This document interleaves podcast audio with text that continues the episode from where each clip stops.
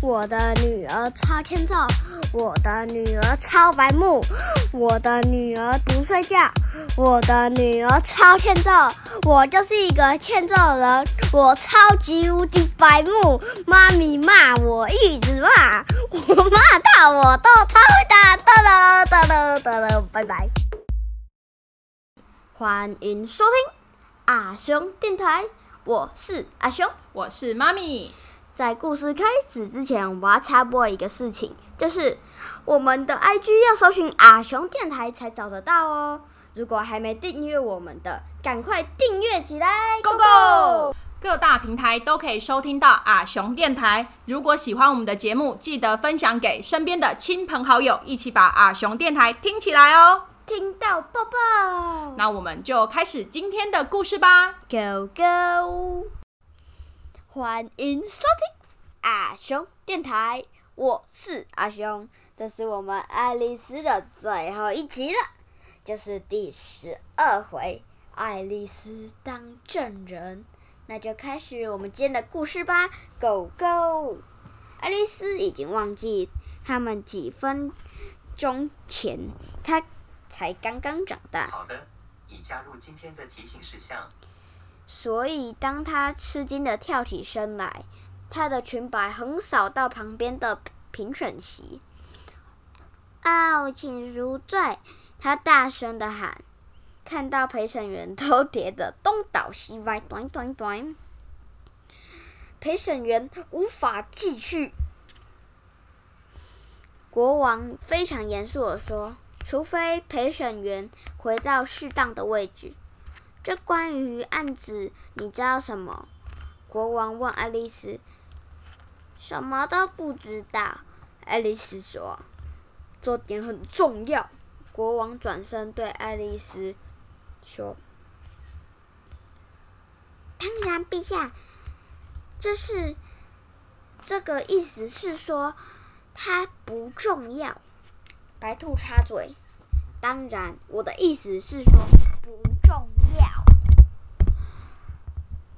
国王很快的说，然后他们开始忙着笔记，在本子上写字。过了一会儿，他大喊：“肃静！必须宣读笔记本。规则是四十二，凡身高超过一千六百公尺的人必须离开法庭。”大家都看向爱丽丝。我身高才没有一千六百公尺呢。爱丽丝说：“你有。”国王说：“反正我不离开，我就偏不离开。”爱丽丝说：“而且这是规，这规则是你现在才创新的，这应该叫第一条。”爱丽丝回答。国王脸色变白，急忙掩盖笔记本，考量裁决。他低沉的对。他低沉颤抖的声音对评审员说：“还有别的证据，陛下。”白兔迅速跳起来：“这是刚刚捡到的纸张，是犯人手写的吗？”一位陪审员疑惑：“不是。”白兔说。陪审员看起来很困惑：“他应该是模仿某人的笔记。”国王说：“神？”陪审员露出了领悟的表情。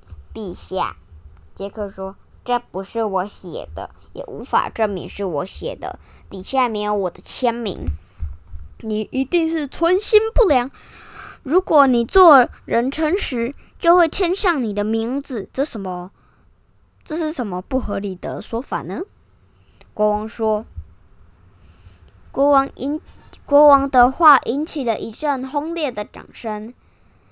这是开庭以来，国王第一次说出明智的话。这证明了他，这证明了他有罪。皇后说：“不，并没有。”爱丽丝说：“你们连诗写什么都不知道，读出来。”国王说：“我应该从哪里读呢，陛下？”白兔问：“戴上眼镜，从最开头。”国王严肃地说：“直到结尾再听。”以下是白兔所所读的。他们告诉我，你曾经去找过他，并他并对他提到我。他赞美我，却说我不会游泳。他给我给他一，他们给我二，你给我们三，甚至更多。然后他把它全部还给你，可是他们以前都是我的。他告诉我们，我没有离开，我们都知道这是真的。但如果他想知道更多，你会怎么做？别让人别人知道他最喜欢他们，这是永远必须是秘密。对别人说，只有你知我知。这是目前我们听到最重要的证词喽。国王摩拳擦掌的说。我不认为这里面有一点点意义。爱丽丝说：“我不知道。”国王说着，将诗摊开在膝上看，用一只眼睛瞄了陪审员，上面说：“我不会游泳。”你不会游泳对吧？他问杰克。杰克悲伤的摇头。那就对了。哎，国王说，然后他继续念诗词。他给我一，我们给他二，这一定就是在说他偷拿了馅饼。可是底下又说，然后他把他们全部还给你。爱丽丝说：“可是馅饼就在那里。”指着国王大叫，指着桌上的馅饼。没有比这个更清楚的了。然后又说：“他们，他最喜欢他们。你是不是最喜欢他们，亲爱我的亲爱？”他问皇后。不，皇后非常生气的说：“他抓起墨水台往陪审团那里丢过去。那些馅饼不喜欢你。”国王说，微笑的看着团体陪审员。法法庭里一阵死寂。开玩笑的，国王加了一句。所有人哈哈大笑。接着他又说：“让陪审员思量裁决吧。”这是他第二十次说这句话。不行，不行！皇后说：“要先判。”要先宣判，然后再裁决。这太荒谬了！爱丽丝大声说：“住嘴！”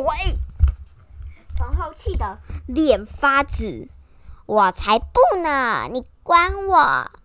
爱丽丝说：“砍下他的头！”皇后尖叫着嗓音大叫：“你管谁？”爱丽丝说一次，这一次她。长成原本的大小，你们不过只是些纸牌而已。他说着，全部纸牌飞到半空中，然后扑向他。他试着挥开它们，却发现自己躺在河岸边，头枕在姐姐的腿上。她正温柔的用手拨开那一些树上飘落在爱丽丝脸上的枯叶。醒醒，爱丽丝！爱丽丝先生了。他说：“你睡了好久哦。”啊，我做了一个很奇怪的梦。爱丽丝说。于是她把一切告诉姐姐。那场奇怪梦的历险，也就是你们上面读到的故事。当她说完以后，姐姐亲亲她的脸，并说：“这真是一场奇怪的梦。你现在赶快回家喝茶吧。”时间已经很晚了，爱丽丝起身跑回家。她一边跑一边想：“这个梦真的很奇妙啊！”可是姐姐依然坐在那里，手托着腮，眼望着日落，心里想着爱丽丝和她的奇幻冒险。她想，她想着小小的爱丽丝正用双手抱膝明亮的眼睛看着。他，他可以听到小爱丽丝的声音在说话。也能看见那几个总是遮住爱丽丝的眼睛的乱发。然后他又想着爱丽丝长大以后跟孩子说的故事的模样，让孩子的眼睛发亮，急切的求求着听一些奇妙奇怪的故事。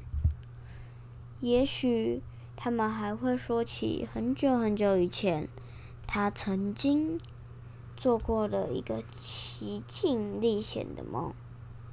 他正在想象着，当爱丽丝回忆起她的童年，当快乐夏天时，又如何和孩子们分享呢？日常的烦恼，及在平凡的喜悦中感受到快乐。嗯，我们终于讲完爱丽丝了。每集都是我录的，我剪辑的好辛苦哦。诶，我们故事后面怎么还有一段呢？好像是叔叔的朋友写的，我来读读看哦。阿雄，自信是迈向成功的第一步，你将成为了不起的人。然后下面有一段，二零二一九月十四。哦，原来我这本书是这么久的，哇塞！好，那我们今天故事就先讲到这里喽。如果喜欢故事的话，记得给我们五星好评或留言。啊，如果我讲的不好的话，也可以留言哦。好，那我们今天故事先讲到这里喽，拜拜。